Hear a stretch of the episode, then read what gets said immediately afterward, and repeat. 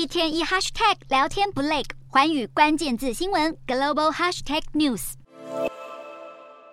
电动车就是未来。欧洲议会十四日通过法案，预计在二零三五年后全面禁售燃油汽车。法案通过是为了配合欧盟的碳中和计划。欧盟计划在二零五零年温室气体的净排放量以降到零为目标。另一方面，美国的福特汽车则是为了因应电动车工业的激烈竞争，在欧洲大裁员。这个礼拜，福特宣布将在欧洲裁员三千八百人，主要是在英国和德国的车厂。因应业务调整，福特甚至已经斥资五百亿。对它的产品线进行电动化转型，成本控制上从精简人士下手。从美系、日系车厂到欧盟的动作来看，可以确定电动车将迈入高速成长的时代。